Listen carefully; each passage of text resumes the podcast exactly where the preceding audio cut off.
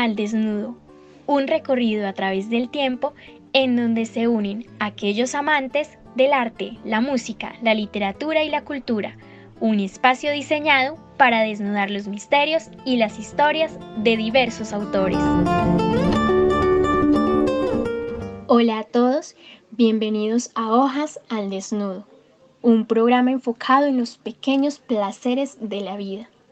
Mi nombre es Diany Rodríguez, una colombiana apasionada, amante del arte, la música, la cultura y la literatura.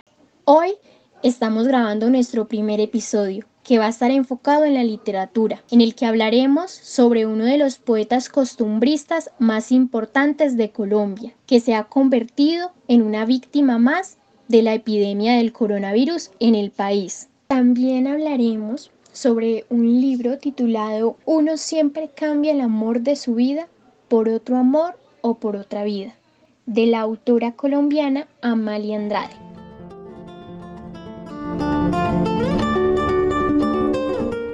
Rómulo Augusto Mora Sainz nació en Monguí, Boyacá, el 23 de abril de 1931. Empezó a declamar desde los 5 años y prácticamente no paró hasta el día de su muerte. En las primeras presentaciones, él usaba el nombre del campesino boyacense y en 1953 ingresó a la escuela del maestro Álvaro Ángel Forero. Estudió teatro y le dio un dramatismo profundo a su poesía.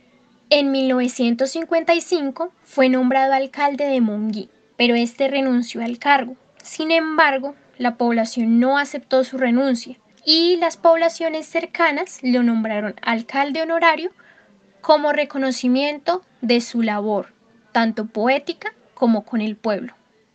Desde 1960 se radicó en Bogotá, y en la capital formó el grupo Romerias, con el cual se presentaba en televisión, con auspicio de la presidencia. Y fue justamente un presidente, Guillermo León Valencia, quien le sugirió cambiar su nombre a el indio Rómulo. Él lo adoptó gustoso y así lo conocemos hoy en día. Su poesía era sencilla y fácil de entender para todos y le llegaba a las personas. Tenía declamaciones, contra los políticos corruptos. Tenía poemas para la mamá, para dedicarle a la gente que no tomara más, para la naturaleza y para el amor. Entre los poemas más destacados del indio Rómulo se encuentran El gran insulto, ¿Por qué no tomo más? Mamita, El yerbatero y El testamento. A continuación, les presentaré un pequeño fragmento del poema ¿Por qué no tomo más?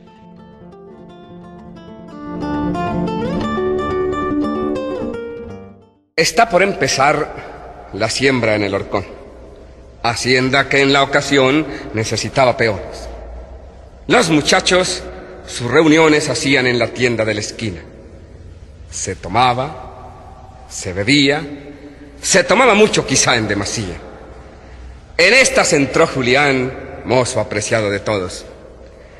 Sírvase algo, parcero. Gracias, amigo, no tomo. ¿Cómo dice? que no toma? ¿Y dónde han visto un mozo de su talla que por lo menos no se tome una botella de aguardiente en un día como este? ¡Ey, cantinero!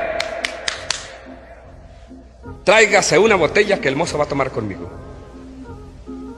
Ya le he dicho que no tomo.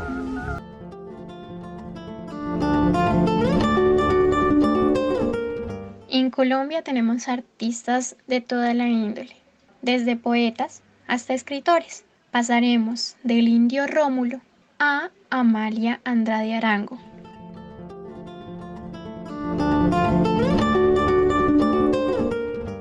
Amalia Andrade nació en Cali, Valle del Cauca, en 1986. Cursó estudios literarios en la Universidad Javeriana de Bogotá. Es periodista, escritora e ilustradora. Ha trabajado como editora y ha colaborado en diferentes publicaciones de Colombia y Estados Unidos. También ha expuesto en varias galerías de arte de Colombia.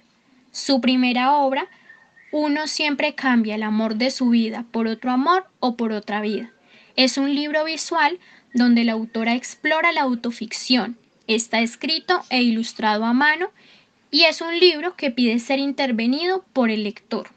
Uno siempre cambia el amor de su vida por otro amor o por otra vida. Este libro es una guía para poder comprender un corazón roto. Sus páginas están llenas de amor, sinceridad, ternura, conocimiento emocional, para poder seguir adelante luego de una ruptura. Este libro nos ayuda a entender que estar mal es normal. Amalia Andrade pensó en escribir este libro para que quede plasmado que el fracaso emocional es repetitivo en nuestra vida y que se debe tomar con total normalidad.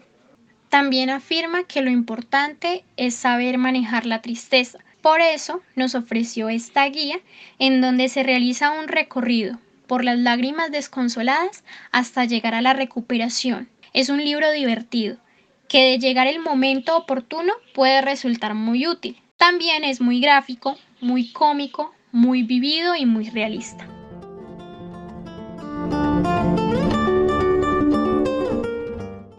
Bueno, eso ha sido todo por hoy en el programa Hojas al Desnudo. Nos veremos en el próximo episodio.